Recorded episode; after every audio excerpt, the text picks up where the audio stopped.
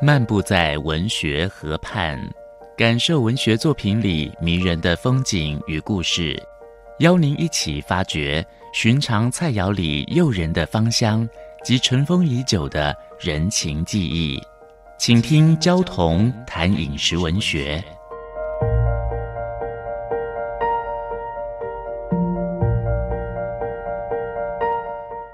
大家好，我是焦桐。今天跟大家分享的是蒙古烤肉。呃，蒙古当然没有蒙古烤肉，台湾才有。那是台湾餐饮业所发明的，是台湾餐饮业者的他们的想象力跟他们的创造力。这种烤肉其实不能算烤啦，烤肉的师傅呢，用特制的很长的筷子，在一个圆铁盘上面爆炒各种肉品啊。这种蒙古烤肉是相声大师吴兆南先生所发明的。他是北京人，到台湾来以后，他好想想念北京烤肉的滋味啊。可是，在戒严的时代，怎么可以叫北京呢？于是他想了一个很遥远的地方，去都没去过的地方，叫蒙古。反正越远越安全。啊、那是一九五一年的时候，蒙古烤肉出现在这个世界上。当时的台湾当然还是处在一个风声鹤唳的氛围啊，我们不可以公然的想家，我们可以用相声，用我们的乡音、北京腔来想念我们的家乡。我们可以吃一种蒙古烤肉，想象它就是北京烤肉。蒙古烤肉刚开始的时候，在河堤，在银桥那个地方啊。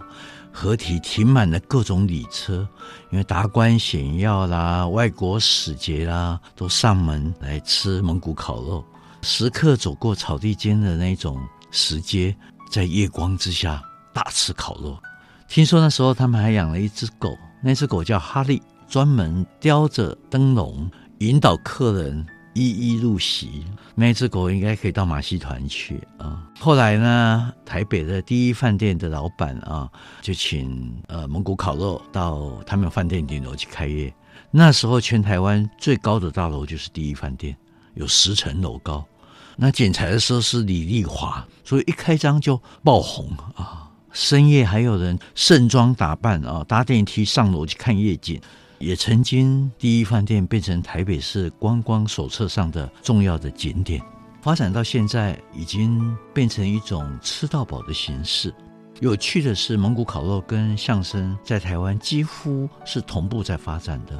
吴兆南先生的相声艺术可以说是整个五六零年代台湾人的集体记忆，给肃杀的社会平添一些幽默感。所以他用他的乡音在书写台湾的相声史。台湾餐饮业者他们很有想象力。这种蒙古烤肉，它居然结合了东北酸白菜火锅。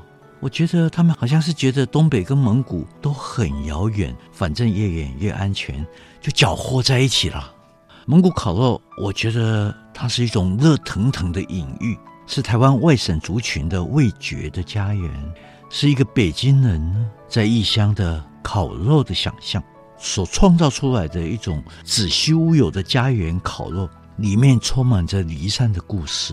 他所创造出来的烤肉，其实并不是真实的北京烤肉，而是他拼凑他的记忆之后所炮制出来的一种象征式的烤肉，一种重建意义的烤肉，呈现时间错叠的那一种家园的滋味。吴兆南先生到台湾来以后，当然是以相声为业啊。后来就移民到美国去了。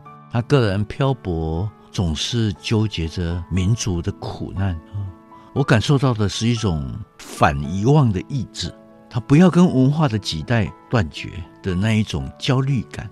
所以通过食物的烹制去补强已经有一点塌陷的那一种文化的地基，去重建文化的家园。烤肉是这个样子，相声也是这个样子。我想，在一个特定的时空，譬如说是母语师生的时空之中，用味蕾、用乡音在安慰漂泊的人，他的孤独和他的苍凉。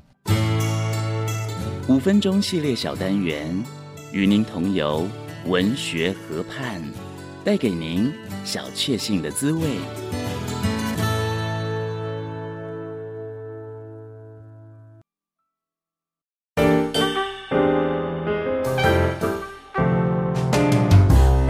Open your mind，就爱教育电